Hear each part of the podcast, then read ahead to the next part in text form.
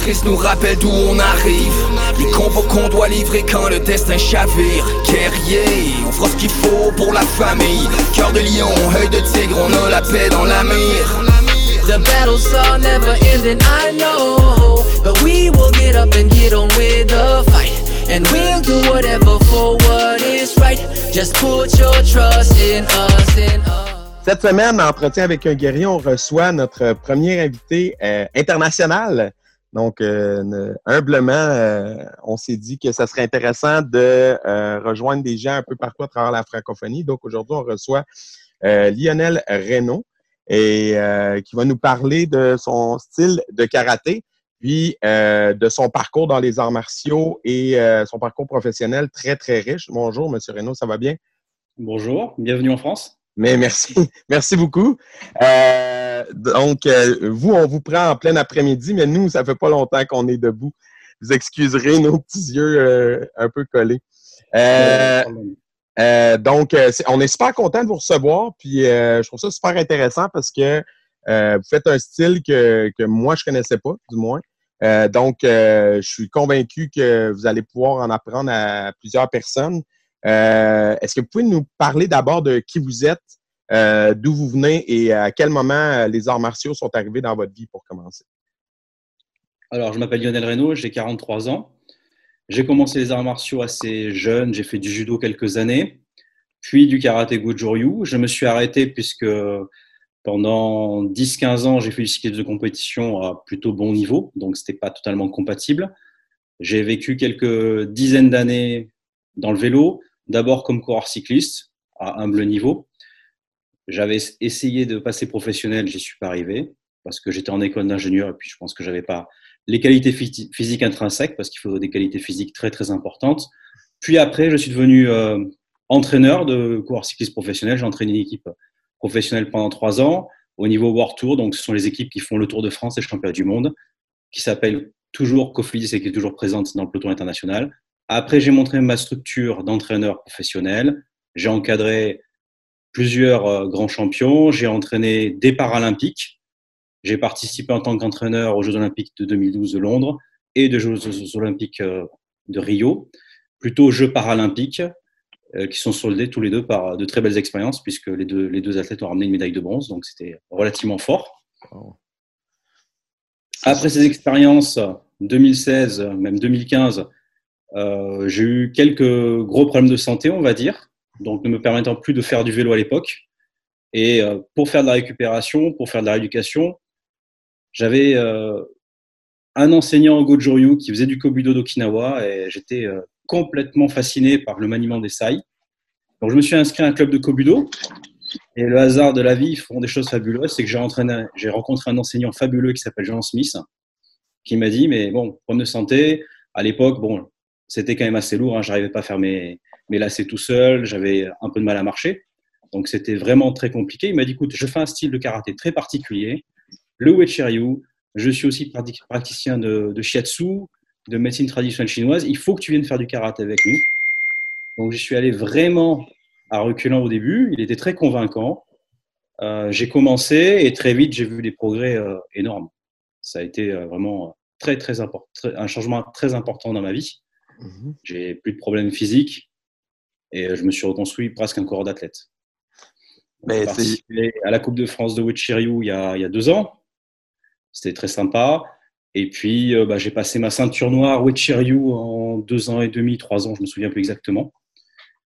En parallèle, mon réseau vélo a fonctionné aux États-Unis puisque j'étais entraîneur à la Fédération britannique de cyclisme.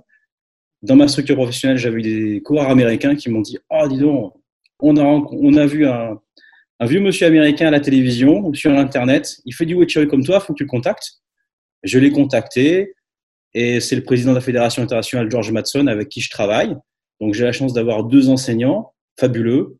Jean Smith en France, qui est un, élève de Shimabukuro Sensei, qui est la personne qui a amené le style Wetchiryu en Europe, que je côtoie de temps en temps, qui est quelqu'un de fabuleux. Et puis la chance de pouvoir avoir une autre vision un peu plus ancienne, puisque George Matson a été le premier Américain qui a eu sa ceinture noire à Okinawa. Donc, il m'amène une vision des arts martiaux des années 50, et je trouve très intéressant de faire le parallèle et puis l'historique et l'évolution des choses. Puis, est-ce que vous pourriez, euh, pour le bénéfice des, auditeurs, euh, juste nous parler un peu du style Wichiryu en, particulier, un peu ses origines, c'est quoi ses particularités? Alors, le style Wichiryu, c'est un style de karaté qu'on pratique euh, presque totalement debout. On a une position qui est vraiment très très haute. C'est du, c'est du style, on va dire, qui s'apparente à du self-défense, mais c'est pas du self-défense, c'est un vrai style de karaté. Ça provient de Chine. C'est basé sur les box du tigre, de la crue blanche et du dragon. Et originellement, le nom japonais qui a été ramené par Kanbun Uechi, qui est euh, le fondateur du style, c'est Pangainun, qu'on traduirait par euh, mi-souple, mi-dur. Donc on a une, une, alternance de souplesse et de dureté dans les mouvements, un travail énorme sur la respiration et surtout, chose bizarre, on est un des rares styles de karaté, on pratique main ouverte. Ok. On va servir des mains pour attraper, pour piquer, pour projeter on travaille aussi sur certains points de Kyusho. Euh, et on a des blocages qui sont vraiment très, très circulaires.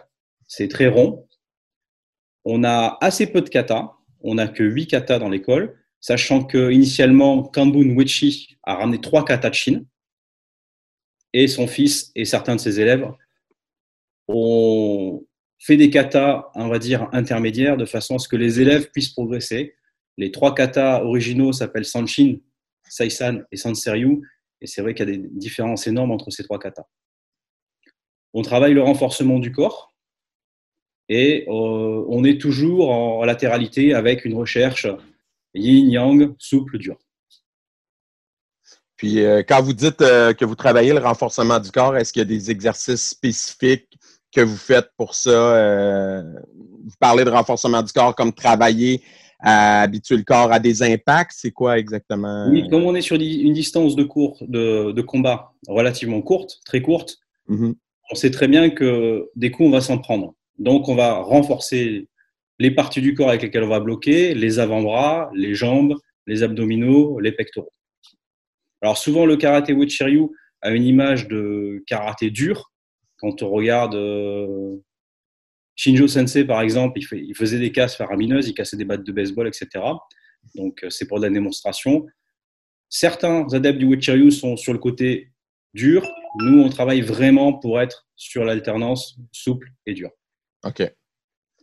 Puis, euh, sinon, au niveau de, des katas, vous dites que vous en avez juste huit. Donc, le, corpus du style repose sur euh, des entraînements physiques comme ce que vous disiez, endurcir le corps. C'est quoi qu'il y a de plus, disons, que dans d'autres styles? Vous travaillez les projections, agripper parce que vous travaillez main ouverte? Avec les mains ouvertes, on va frapper, on va frapper avec la main ouverte, on va frapper avec le pouce, on va, on va piquer, on va attraper, on va chercher des points de chaud, on va aussi projeter, on va faire des clés de bras. Donc c'est vraiment complet. Bien sûr, on a des impacts, euh, comme dans tous les styles, mhm. sauf que les impacts sont différents. On ne va pas frapper point fermé, on va frapper en, en shoken, c'est-à-dire avec l'index remonté, mhm. de façon à pouvoir euh, avoir une minimum, un minimum de surface d'impact pour être vraiment le plus percutant sur un point, sur un point spécifique. OK. Puis vous allez, j'imagine, concentrer les coups sur des, des, points, des points de pression, des points vitaux. Tout à fait. On est en Sanchin Nachi, qui est une position vraiment de renforcement où on est vraiment en tension euh, au niveau des jambes de façon à être capable euh, d'encaisser des coups. OK.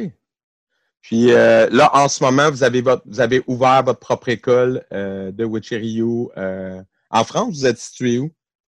Alors, on est à Toulouse, on est dans un club. Donc, pour l'instant, il y a des enseignants dans mon club. J'ai passé mon diplôme d'enseignant il n'y a pas longtemps, donc oui, il va falloir que je m'y mette. Puis ça, c'est quelque chose qui m'intéresse parce que nous, euh, on est au Québec, puis je sais qu'en France, euh, ça ne fonctionne pas comme chez nous pour pouvoir enseigner. Euh, vous avez, comme ce que vous venez de dire, il y a un diplôme à passer pour pouvoir enseigner les arts martiaux en France? Oui, il y a différents niveaux. Il y a le niveau, le niveau d'animateur, mm-hmm. donc on donne des cours en étant encadré. Il y a le niveau d'instructeur, puis il y a le niveau de professeur, qui est un brevet d'État qui est équivalent à un brevet d'État qu'on va avoir dans le sport de haut niveau pour de l'entraînement. Par exemple, moi, j'ai passé mon brevet d'État en cyclisme, mhm. qui est un diplôme d'État qui est reconnu par euh, le pays qui vous le délivre. OK, donc c'est pas juste le karaté, le cyclisme, c'est tous les sports. Si tu veux l'enseigner, il faut aller chercher ce diplôme-là en France. Alors, il y a différents niveaux. C'est-à-dire que si tu es euh, ceinture noire et que tu veux euh, enseigner un petit peu, tu peux suivre un cursus au niveau de la Fédération française de karaté à l'intérieur de la fédération de, karaté. Maintenant, si tu veux devenir enseignant, en faire ton métier, là, il faut un diplôme spécifique qui prouve tes qualités d'enseignant. Il y a aussi euh, comprendre comment on travaille avec les enfants, être capable de faire les premiers secours, etc. Donc, il y a, différents niveaux. Mais on ne peut pas enseigner si on n'est pas reconnu par la Fédération française de karaté, puisqu'il y a un problème légal derrière d'assurance. Si, vous donnez des cours à, des enfants qui a un enfant qui se blesse et que vous n'avez aucun diplôme pour le faire, vous n'êtes pas couvert par l'assurance de la Fédération française de karaté ou, du club, ce qui est assez logique. Ça permet d'éviter d'avoir des enseignants qui ne savent pas de quoi ils parlent. Absolument. que ceux qui n'ont pas le diplôme ne savent pas de quoi ils parlent, mais ça permet d'avoir un cadre. OK. Ouais, ouais, euh, puis, j'aimerais ça qu'on revienne, vous l'avez évoqué euh, tantôt rapidement, euh, un peu sur le parcours en cyclisme, parce que vous avez dit ça parce que pour vous, euh, j'imagine que ça fait partie de votre vie. C'est peut-être rendu moins impressionnant, je ne sais pas, mais quand même d'avoir entraîné des cyclistes qui, ont fait le Tour de France puis des compétitions de haut niveau, c'est pas rien. Euh, comment vous en êtes venu euh, à vous rendre jusque-là? Puis comment, comment vous êtes arrivé dans le cyclisme comme ça de, haut niveau? Le cyclisme, très bêtement, mon père m'a amené voir le Tour de France un jour en montagne. Et je suis descendu du col du Somport. la seule chose que je voulais faire, c'était m'acheter un vélo. Donc j'ai bataillé à peu près deux semaines et je suis monté sur un vélo. Ça m'avait vraiment beaucoup marqué. Donc j'ai commencé, c'était la fin des années 90, non, le début des années 90, pardon. Donc c'était les années euh, compliquées quand on voulait faire du haut niveau. J'ai eu la chance de pouvoir suivre un cursus scolaire à l'étranger, donc je suis parti à l'Espagne, en Espagne avec mon vélo au Pays Basque, qui est vraiment le pays du vélo en Espagne. J'ai eu la chance de signer un contrat avec un fabricant de cycles qui avait une équipe professionnelle à l'époque. Donc, euh, j'ai commencé comme ça. J'avais un, corps hors norme, en fait, pour les athlètes de, bon niveau ou de haut niveau. C'est-à-dire qu'à l'époque, on s'entraînait avec la, fréquence cardiaque. Maintenant, vous avez presque partout sur votre téléphone, mais à l'époque, c'était quelque chose de, très novateur. Et j'avais un cœur qui était un peu hors norme par rapport à, tout ça. Et donc, euh, tous les plans d'entraînement ne m'allaient pas du tout. Alors, vraiment pas du tout.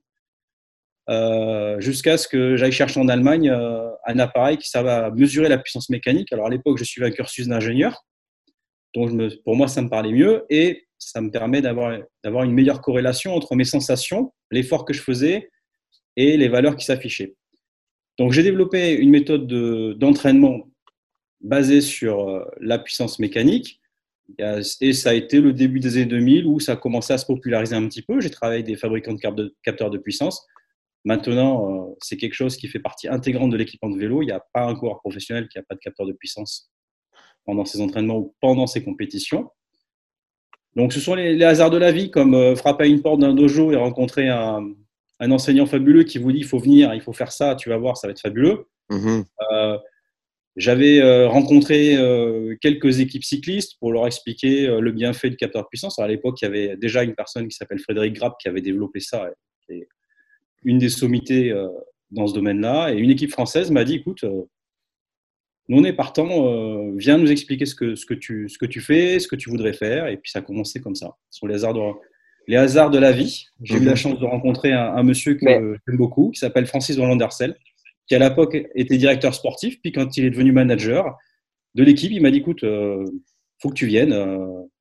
et donc on a commencé à mettre ça en place ça paraissait un petit peu euh, comme un ovni pour les coureurs cyclistes à l'époque, puis petit à petit, ça s'est popularisé, et puis euh, c'est devenu un outil euh, complètement dans le bagage du coureur cycliste. Et puis les rencontres sont arrivées.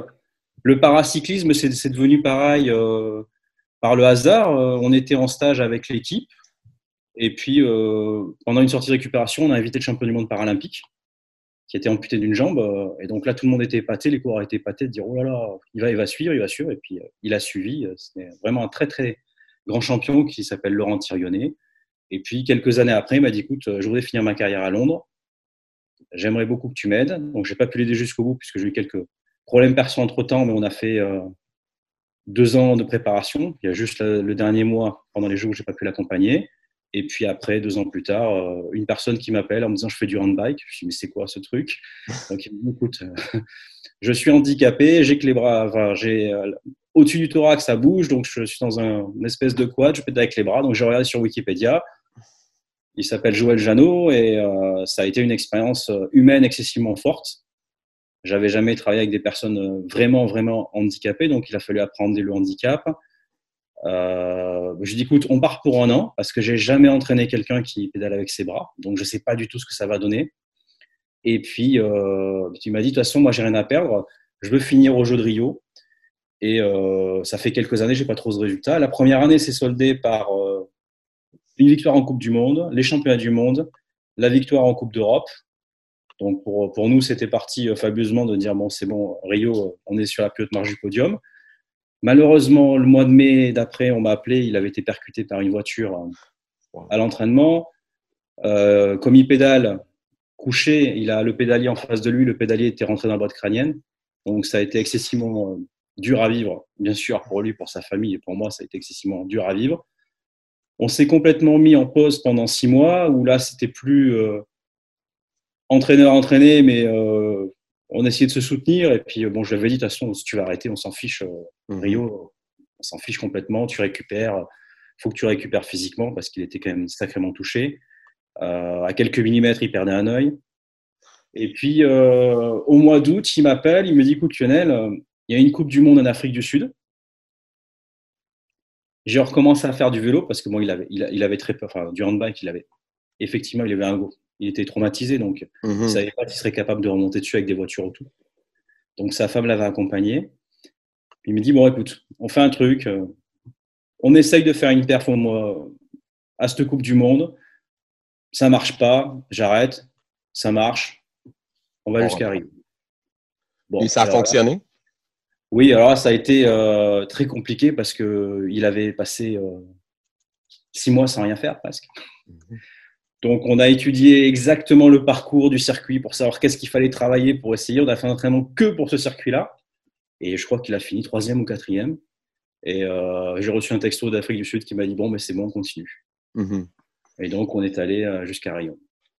Euh, Jérémy, tu avais une question tantôt? Euh, non, c'est par rapport à d'autres choses. Ah ben- on, on y reviendra aux questions. Ça m'amène euh, une question, le, le paralympisme. euh, des fois, on a l'impression euh, c'est- pas très connu, c'est pas très couvert, le- tout le volet paralympique. Au niveau préparation, euh, un athlète qui fait du vélo avec ses jambes versus un athlète qui pédale avec ses bras, ça, ça veut dire que le plan d'entraînement est complètement différent. Là. Euh, veut, veut pas forcément, non? Alors, aussi, hasard de la vie fabuleuse, c'est que c'est l'époque, euh, la préparation de Rio, ça, ça coïncidait à l'époque où j'ai commencé à faire du, intensivement du Kobudo et du Wechiryu. Donc, ça m'a vraiment appris à appréhender la fatigue musculaire au niveau des membres su- supérieurs, puisque moi j'étais ancien coureur cycliste, donc je pédalais avec mes jambes. Donc, ça m'a aidé énormément. Oui, les choses sont différentes, mais les principes sont à peu près les mêmes. Il faut appréhender la fatigue musculaire, les contraintes articulaires qu'on peut avoir, qui ne sont pas les mêmes. Et puis là, dans, dans, le, dans le cas présent, c'était essayer de comprendre ce que la tête pouvait faire, ne pouvait pas faire. Mais j'étais vraiment très, très surpris par la puissance musculaire euh, qui dégageait, puisque c'était vraiment un athlète exceptionnel. C'est toujours un athlète exceptionnel, il se retirait, mais c'est toujours quelqu'un d'exceptionnel. Euh, Donc, si je comprends bien, vous avez utilisé, euh, vous avez utilisé les principes de renforcement du corps, du karaté pour les amener au cyclisme. en Non, là, on ne pouvait pas frapper. Non, non, là, on a fait. euh, Non, non, mais pour le renforcement, je veux dire, pour se renforcer. Pour que... Non, non, sur, sur- non, non, on n'a pas. Le, le- le principe de renforcement qu'on utilise en Wechiryu, ça va être des coups portés régulièrement, de plus en plus intensifs, en faisant attention, et ça c'est très important, de partir avec des coups qui sont vraiment pas forts, et Mhm. petit à petit, en faisant vibrer l'os et euh, la texture musculaire, on va commencer à endurcir, à endurcir progressivement le corps. Là, sur un athlète comme ça, on ne pouvait pas frapper, c'est pas possible. Mhm. Ah, ben. Euh, du fait qu'il est handicapé au niveau du bas du corps, il y a- l'onde de choc se serait, euh, se serait propagée trop Mhm. fortement. C'est quand même intéressant que l'approche, le- l'idée derrière le- l'expérience que vous aviez de travail de haut de corps ait- pu servir quand même. Je pense que c'est ça. euh, Ouais, c'est ça, je comprenais C'est ça que mal. tu le- voulais le- dire, ouais. OK, oui, oui, oui. Ah, ben, c'est vraiment super. C'est vraiment Alors, Les intéressant. contraintes, la fatigue musculaire que tu peux avoir au niveau des épaules, au niveau des coudes, euh, les angles d'attaque que tu peux avoir, d'autres que tu peux pas avoir. Mhm. Mhm. Puis euh, tantôt aussi, vous avez évoqué le fait que vous avez vous approché euh, le Kobudo. Est-ce que vous, vous en faites encore à ce jour, selon ce que j'ai lu, du moins euh, sur vous, euh, vous le pratiquez encore, vous l'enseignez encore? Alors, je- j'enseigne pas, hein, euh, je Non? pratique. Euh, le Kobudo, j'en ai fait deux ou trois ans avant que on pousse, mon enseignant me pousse à faire du karaté. Mhm. Quand j'ai commencé le karaté et que je me suis aperçu que ça m'apportait vraiment quelque chose d'important pour moi, on a mis le kobudo en, en sommeil. Mais c'est toujours quelque chose que je pratique de mon côté. J'ai eu la chance, c'est vraiment une chance, d'avoir cet enseignant-là qui est un élève de Kinjo Sensei, qui est, euh, qui est un des plus grands maîtres de Kobudo de l'île d'Okinawa. Donc, il m'a fait venir Kinjo Sensei l'année dernière. On a fait du Kobudo et du karaté avec lui. Euh, on, est, on a monté la, la fédération européenne de, l'école de Kinjo Sensei pour le Kobudo qui s'appelle Kobukai Europe. Et donc, je suis euh, dans l'aventure. Donc, oui, je pratique. Maintenant, il faut que je travaille euh, les katas tels que Kijo Sensei les fait, qui sont un petit peu différents. Mhm. Donc, euh, ça va être mon travail euh, des prochains mois, je pense. Puis, vous pratiquez quelle arme plus spécifiquement? Vous avez évoqué les sites tantôt. Alors, la progression se fait en fait via les armes de Kobudo traditionnelles. Donc, on va commencer par le beau, puisqu'on a les deux mains qui sont, qui sont tenues. Donc, ça va être. le parallèle, c'est que lorsque je tends une main, l'autre l'autre revient en gare, l'autre revient s'arme, un peu comme mhm. on a dans le karaté quand on, quand on fait des, des tsuki, des coups de poing. Ensuite, la deuxième arme, ce sont les, ce sont les sai, puis les tonfa, puis le nunchaku. Suivant les écoles, on a d'autres armes qui se rajoutent. On peut avoir les tinaka, on a des fois le nunchaku à trois branches, la rame, qui est une arme vraiment splendide. Mhm. Voilà. Donc moi, je travaille le beau, les tonfa, J'adore le nunchaku, donc je, me, je, fais beaucoup plus de nunchaku que d'autres armes. Ouais. Les sai. OK, c'est intéressant. Donc, tantôt, vous avez parlé de vos blessures sans rentrer de comment vous vous êtes blessé. C'était quoi plus vos blessures, puis comment les arts martiaux vous ont vraiment aidé à aller chercher la. à se reconstruire plus rapidement? Parce que vous avez dit aussi que vous aviez essayé de. de, de, de vous, pas de vous renforcer, mais d'un peu de, de revenir, mais que c'est vraiment les arts martiaux qui vous avaient aidé à revenir à 100% puis à répéter la forme. Donc, comment c'est comment venu vous aider? Puis c'était quoi aussi vos blessures? Alors, j'avais une opération du dos qui, était, qui avait mal tourné. Euh, j'ai eu euh, une période dans ma vie un peu compliquée où euh, ma vie privée a un petit peu volé en éclat il y a, il y a cinq ans. Mhm. j'ai eu quelques problèmes au niveau des ganglions lymphatiques qui n'étaient pas, qui pas sympathiques, sans faire un mauvais jeu de mots. Donc, douleur dans l'aine, douleur dans le dos donc ça a été relativement compliqué. Pour moi, en, tant qu'ancien cycliste, la seule chose qui m'intéressait, c'était de pouvoir monter sur un vélo, ce qui n'était pas possible. Donc euh, le fait de faire du renforcement, le fait de travailler aussi euh, le renforcement dans le, dans kata de base qui s'appelle Sanchin, mon professeur m'avait dit, écoute, euh, tes jambes, ça marche pas bien, mais il faut que tu viennes faire du karaté avec nous, avec Sanchin, tu vas retrouver tes jambes. Je m'étais dit, bon, il est gentil, mais c'est pas possible. Mais il avait vraiment l'air très, très convaincu et c'est quelqu'un d'adorable et de très compétent. je me suis dit, bon, on va essayer, hein. il a vraiment l'air convaincu. Et puis au bout d'un mois, euh, oui, euh, je suis arrivé au dojo, il m'a demandé de, faire de donner un coup de pied. Côté droit, côté gauche, pour moi, c'était impossible. J'arrivais à lever le pied à peu près à 25-30 cm au-dessus du tapis. C'était euh, la seule latitude que j'avais. Et puis, six mois après, sept mois après, j'étais capable de donner un coup de pied à la, tête, quoi. Un coup de pied circulaire à la tête. Donc c'est vrai que ça a été un changement euh, vraiment euh, complet, et puis même un changement, changement de vie complet, parce que j'avais pas prévu de refaire euh, du sport, même si on fait pas du sport, c'est un art martial, mais mhm. j'avais pas prévu de reprendre une activité physique comme ça. Et puis très vite, le travail de kata s'est transformé presque en travail méditatif sur moi, une introspection énorme pendant le travail que je peux faire chez moi, puisque je me suis euh, organisé un, petit dojo à la maison, donc j'ai ce luxe-là. Et euh, au niveau mental, ça m'a apporté énormément. Et au niveau physique, oui, c'est faramineux. Je, je crois qu'en masse musculaire, j'ai dû prendre 8 ou 9 kilos en, en deux ans. Alors bon, j'ai encore un petit peu de mal à me reconnaître au niveau du haut du corps. Mais euh, voilà, c'est vraiment un changement radical de vie. Et Est-ce que tout ça, ça vous a permis de refaire du vélo éventuellement? Oui, bien sûr. Oh. Bien sûr, j'essaye d'allier euh, vélo et puis, euh, et puis arts martiaux. Vélo parce que j'en ai besoin. Alors, il faut mhm. faire attention au début parce qu'au niveau des jambes, notamment sous la cuisse, ça ne travaille pas différemment et on peut avoir très vite tendance à se claquer sous la cuisse puisqu'on a une mhm. contraction et un raccourcissement énorme lors du pédalage euh, sous les, pas, au niveau des muscles qui sont sous la cuisse. Et on va tendre, on va tendre à les étirer énormément lorsqu'on donne un, coup de pied de face. Maigiri en karaté, en Ochiryu, ça s'appelle Shomengiri. Donc, euh, j'ai expérimenté ça avec quelques micro-claquages au début. Et puis, une fois qu'on a trouvé euh, le bon balancier entre les deux, et puis aussi accepter que bah, je ne serai pas de nouveau coureur cycliste. Donc, je fais du vélo. Le vélo, c'est un complément à mon entraînement. C'est un complément à mon entraînement de vie. Et puis, euh, puis après, une fois qu'on a compris qu'on ne roulera pas 50 à l'heure et qu'on peut prendre du plaisir en roulant à 30 à l'heure, c'est bon. C'est ça. Donc, vous le ah. faites le vélo aujourd'hui pour garder la forme et par plaisir. Là. Il n'y a plus. Euh, oui, tout à fait. Ben oui. ah, mais c'est le fun. Ça m'amène euh, une question. Euh, tantôt, ça me trottait dans la tête de vous parliez qu'à un moment donné, vous aviez dû arrêter la compétition cycliste parce que vous n'aviez plus le corps ou la forme qu'il fallait pour maintenir ce niveau-là. On entend dû souvent parler que dans le cyclisme, il y avait eu beaucoup de problèmes euh, de dopage, notamment. Est-ce mhm. que est-ce que c'était notre entre autres dû à ça, dû au fait que si on essaye de faire ce sport-là, on arrive à un niveau où si on ne joue pas le jeu de, du dopage, etc., on peut plus, on peut plus suivre juste avec la forme physique d'un humain normal, je mets des guillemets. Alors, euh, le fait que j'ai arrêté les arts martiaux pour mettre au vélo, c'est tout simplement euh, une problématique de temps. On ne pouvait pas faire ça.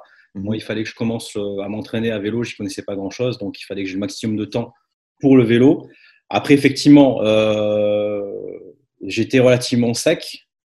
Euh, si je prenais beaucoup de masse musculaire au niveau du haut du corps, du fait que j'étais sec et j'avais de grandes jambes et j'étais très léger, j'étais plutôt typé grimpeur. Donc, plus vous rajoutez de la masse, plus c'est compliqué pour monter. Donc, il y avait ce problème-là. Après, moi, je suis arrivé dans le sport à la fin des années 90, vraiment à quand j'ai signé mon contrat en Espagne, c'était en 99 avec le fabricant de cycles. Oui, c'est l'époque où, euh, où, ça a complètement éclaté. Maintenant, je ne suis pas forcément d'accord. J'entraîne des, des, coureurs cyclistes. Euh, j'avais monté une, ma structure d'entraînement s'appelle Race Clean, qui est courir propre.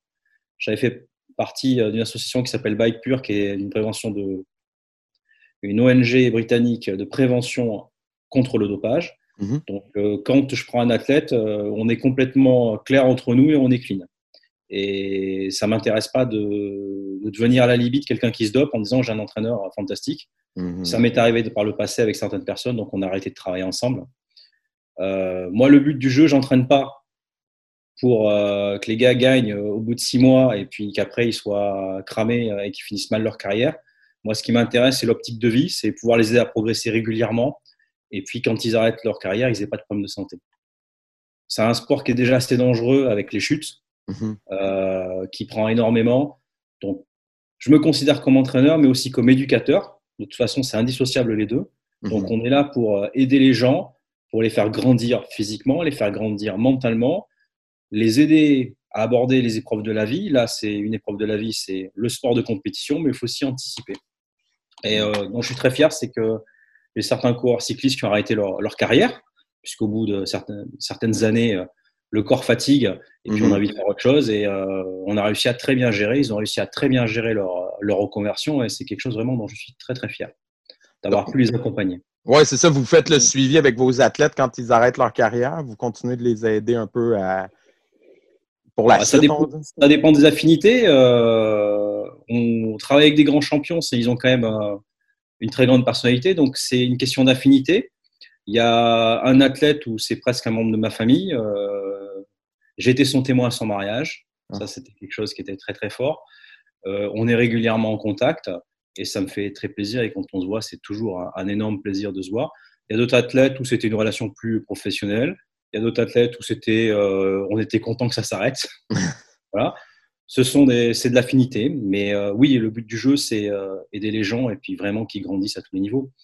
Puis ce qui m'intéressait aussi, c'est que l'athlète puisse être actif. Ça ne m'intéresse pas d'envoyer un plan d'entraînement, que le gars fasse et puis ne comprenne pas ce qu'il fait. Mm-hmm. aussi, puis avoir un, athlète qui comprend ce qu'il fait, qui est capable de, faire, de vous faire un retour, c'est super intéressant quand entraîneur, puisque c'est vraiment c'est du gagnant-gagnant. Et puis euh, petit à petit, on monte la relation, on arrive à comprendre comment travaille la personne. On travaille sur de l'humain. Donc on a beau avoir des bouquins de physiologie fabuleux, vous avez des personnes vont réagir bien ou pas bien à un type d'entraînement. Et il faut euh, il faut l'accepter.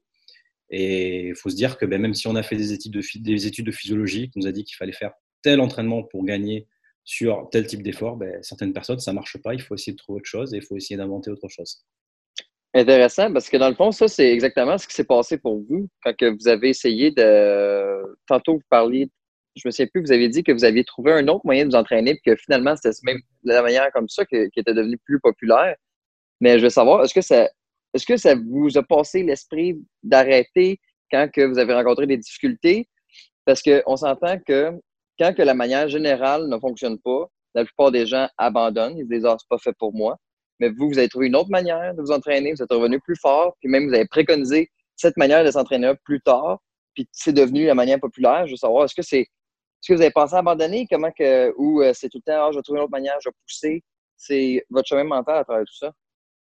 Bah, le chemin mental, c'est que j'essayais de comprendre au niveau des sensations physiques que j'avais pendant l'effort. Et euh, à l'époque, on n'avait que les ceintures euh, cardiaques pour s'entraîner et euh, ça marchait absolument pas. Donc, l'avantage que j'avais, c'est que faisant des études d'ingénieur, j'avais compris la, composante aérodynamique du vélo qu'on n'a pas, par exemple, dans la course à pied. C'est-à-dire qu'au fur et à mesure où vous accélérez en courant à pied, c'est pas linéaire, mais plus vous accélérez, plus vous avez mal. Euh, le vélo, c'est complètement différent. À partir de 38-40 km/h, vous avez plus de 80% d'effort que vous fournissez qui est simplement pour vaincre la résistance à l'air. Vous avez euh, des micro-accélérations qu'on ne voit pas forcément, mais euh, qui sont très importantes dans les courses notamment. Donc, pour avoir quelqu'un qui a un fond énorme, mais qui n'est pas capable d'encaisser une ou deux accélérations, et une course en peloton, vous faites l'arrivée du peloton, c'est très compliqué souvent pour revenir. Donc j'ai eu des athlètes fabuleux, par exemple, au début, euh, qui couraient sur piste, qui avaient des, valeurs d'endurance faramineuses, mais sur route, ils n'y arrivaient pas parce que dès qu'il y avait deux accélérations, bah, pas deux, mais au bout de 30-40 relances, euh, ils n'arrivaient plus à suivre. Donc oui, il faut chercher.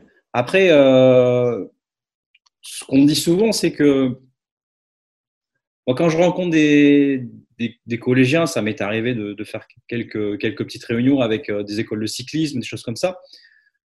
Moi, je pense que tout le monde peut être champion olympique. Mais il faut, il faut savoir, déjà, il faut le vouloir. Mmh. Et puis, il faut essayer de trouver la discipline qui va bien. Mmh. je, je, m'éclate dans le karaté. J'aurais peut-être dû faire plus du karaté que du vélo, peut-être, pour moi, en tant que mmh. sportif, en tant qu'être humain. J'ai choisi de faire du vélo. Euh, ça a été une très belle expérience dans ma vie. Peut-être que si j'avais fait des arts martiaux euh, toute ma vie, euh, peut-être que j'aurais fait autre chose. Donc, il faut, il faut, il faut, il faut trouver ce qui me plaît. Et puis après, bon, c'est une question de mental. Après, euh, on parlait euh, tout à l'heure euh, du dopage et des gens normaux.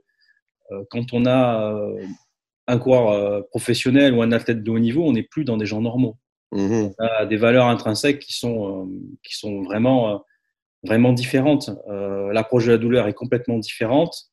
Et puis physiologiquement, ça m'est arrivé, moi, d'aller rouler avec des, athlètes professionnels de très, très haut niveau quand j'avais un bon niveau. Bon, ben, on faisait l'échauffement et puis au bout d'un moment, je leur disais, écoutez, les gars, vous partez parce que moi, je ne vais pas suivre. Là.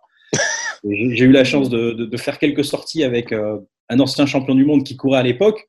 Il me dit, ouais, viens Lionel, viens, viens. Oui, ah, au bout de 10 minutes, ça faisait, euh, on était parti à l'échauffement, ça faisait un quart d'heure, on était à, entre 45 et 50 à l'heure. Et je dis, moi, je peux pas, là, moi, c'est ma, je vais pas, je vais pas te tenir longtemps comme ça. En plus, on allait faire des cols. Je dis, écoute, tu pars devant et puis euh, on verra si tu reviens après. Et là, moi, je, on est sur des valeurs. Euh, si on essaye de faire une comparaison avec quelqu'un d'actif, de normal, ce qui va limiter votre effort d'endurance, ça va être l'essoufflement.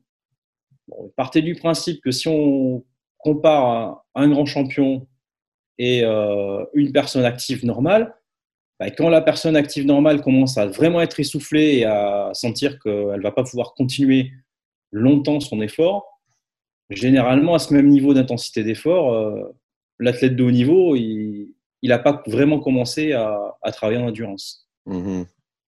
Ou sinon, ils sont habitués puis ils vont aller chercher un deuxième souffle puis repartir à travailler ou aller chercher la force mentale. Là, on est sur du. On travaille avec. Enfin, nous ne sommes que des animaux, nous sommes des êtres humains pensants, comme je l'ai dit tout à l'heure. Euh, malheureusement, la génétique est parfois ingrate. On peut avoir des gens qui euh, vont avoir un corps fabuleux euh, de par leur génétique, mhm. d'autres qui vont énormément travailler, mais qui n'ont pas la génétique pour faire du sport ou pour faire ce type de sport, parce que je pense qu'on peut être bon dans n'importe quel sport, simplement, il faut en avoir l'envie et puis il faut, faut le trouver. Mhm. Peut-être que j'aurais pu être champion du monde de lancer de fléchette, par exemple. Ouais.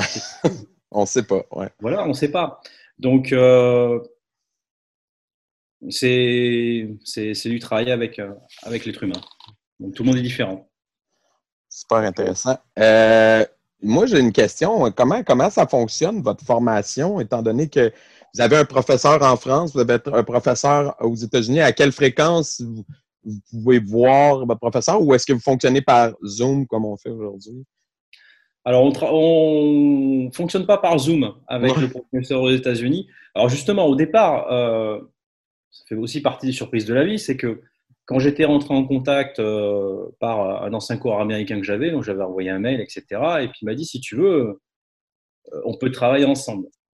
Et pour moi, étant entraîneur, je dis, bon, entraîneur, entraîner les athlètes, maintenant des outils fabuleux pour suivre des, des coureurs cyclistes, des coureurs à pied, vous avez le GPS, sur le vélo, on a le capteur de puissance, on a le capteur de cadence. Donc, euh, l'athlète fait, fait, son entraînement et après, vous avez la courbe de tout ce qu'il a fait. Vous savez même si s'est arrêté, euh, remplir ses bidons et où. Et, où. C'est fantastique. On a même des capteurs, de puissance, des capteurs de puissance qui nous expliquent combien de temps l'athlète euh, a pédalé debout ou assis. Donc, c'est vraiment impressionnant.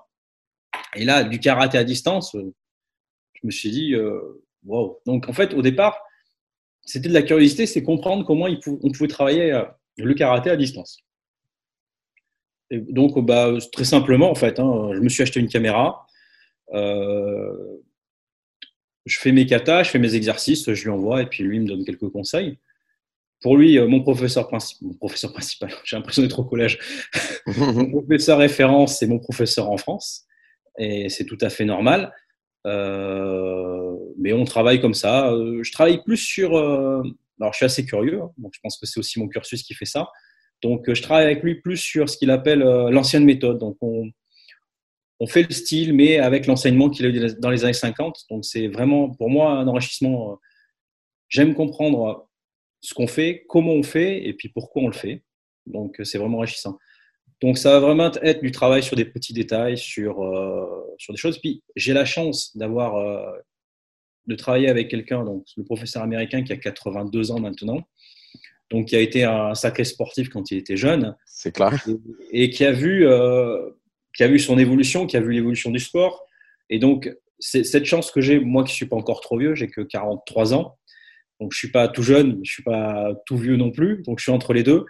Euh, c'est vraiment intéressant de travailler avec quelqu'un qui a vu les erreurs de ses, de, ses, de ses élèves qui sont devenus professeurs, notamment concernant la casse, concernant le renforcement, etc. Et donc, c'est une richesse énorme pour moi d'avoir quelqu'un qui me dit, écoute, ça, il faut surtout pas le faire. Quelqu'un qui l'a essayé, c'est vraiment dommageable. C'est super pour les démonstrations, mais non, surtout pas.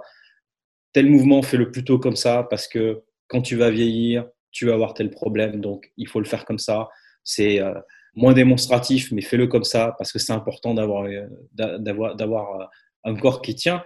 Euh, George, il a eu un cancer assez, assez lourd il y a deux ans. Il a fait une chimio vraiment lourde.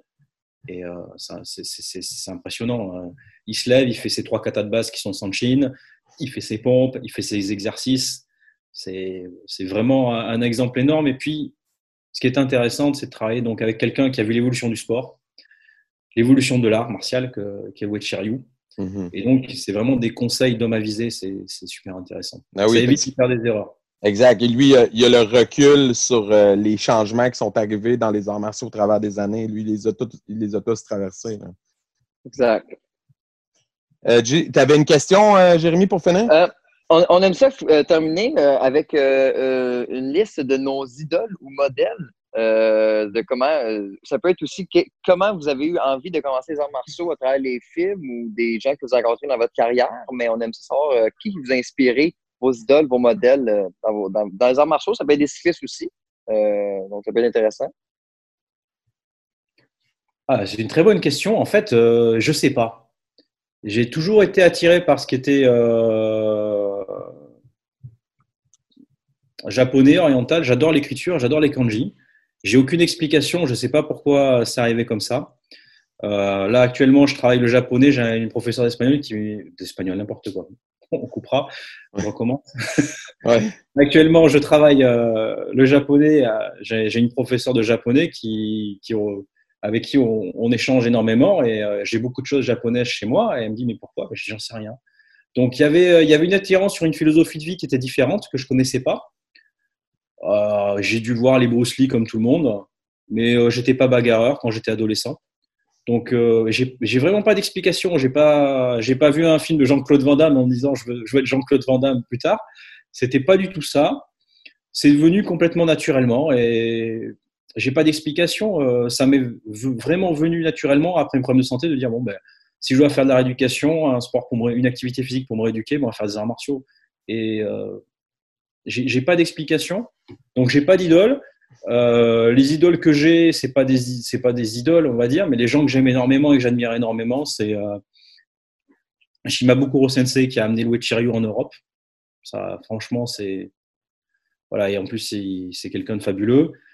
Mon professeur en France, qui est Jean Smith, et qui est euh, maintenant reconnu expert fédéral en France, il est sixième dan Wechiryu et euh, qui représente l'école de Kobudo en Europe. Et puis, euh, mon autre professeur aux États-Unis, qui, qui, est George Matson. Donc, j'ai pas d'idole, j'ai pas de modèle, en fait. Euh, J'essaye juste euh, de progresser et puis de faire mon petit chemin de vie. en tout cas, vous avez trois, trois beaux modèles avec les professeurs que vous avez mentionnés. C'est déjà, c'est déjà, c'est déjà pas rien. Oui, et puis j'ai comme philosophie de vie, je crois que c'est Confucius qui disait que le bonheur, c'était pas d'arriver haut de la montagne, mais c'est plutôt de prendre le bon chemin pour y arriver. Mmh. J'ai pas d'objectif et pour moi, c'est une richesse parce que quand j'étais euh, coureur cycliste, j'avais tout le temps plein d'objectifs et ça me mettait une pression énorme. Là, j'ai envie de progresser, j'ai envie d'être moi, j'ai envie d'être bien, j'ai envie de partager. Euh, et c'est vraiment quelque chose que, que j'aime beaucoup. J'ai vécu dans le sport de haut niveau où la compétition elle se fait à tous les niveaux. En tant qu'entraîneur sportif de haut niveau, on ne parle pas avec ses collègues, on n'échange pas, on garde ses secrets. Mmh. Euh, pratiquer un art martial, on ne peut pas le faire tout seul. On a besoin d'avoir quelqu'un qui nous fasse un retour, avec qui on travaille. Euh, c'est vraiment du collaboratif et c'est quelque chose pour moi qui est vraiment très très important. Et puis, on s'aperçoit, si on reprend la société actuelle et puis euh, ce qu'on vit, on a besoin de solidarité entre les gens, on a besoin de collaboration. On voit bien que qu'on soit jaune, noir, marron, vert, il n'y a pas de petits hommes verts encore sur Terre, mais on a vécu la même chose. Euh, on peut être euh, riche, pas riche, euh, il y a un virus qui arrive et on mm. est tous mortels et on a tous les mêmes problèmes de santé. Absolument. Ben, c'est un très bon mot de la fin. merci beaucoup, M. Renaud, d'avoir pris du temps pour nous parler. C'était fascinant. Ah bon? Vraiment, oui, vraiment. très enrichissant comme discussion. merci beaucoup. Vous avez, vous avez un parcours très atypique, très unique, surtout très riche. Puis je pense que, comme j'ai dit tantôt, vous avez eu, vous avez la possibilité d'abandonner ou d'arrêter plusieurs fois, mais vous avez toujours décidé de revenir. Moi, je trouve ça très fort parce que arrêter, baisser les bras, c'est vraiment facile, mais euh, vous ne l'avez jamais fait. Félicitations. Oui. Ben, merci. Puis euh, on se l'est dit hors d'onde, mais je vais vous le dire officiellement. En tout cas, si vous venez au Québec, euh, faites-nous signe parce que c'était vraiment intéressant ce dont vous parlez, puis ça serait intéressant de pousser ça plus loin. si vous voulez pousser ça plus loin, je vous, en, vous pourrez discuter avec mon professeur en français. Oui, oui, absolument. Oui, euh, ça va nous faire plaisir de le recevoir aussi. C'était vraiment intéressant. Ben, merci beaucoup. Euh, merci à vous et puis euh, bonne continuation et puis continuez à partager. comme vous le faites au niveau des arts martiaux, je trouve que c'est super important de pouvoir partager. Et l'art martial, c'est vraiment un art de partage.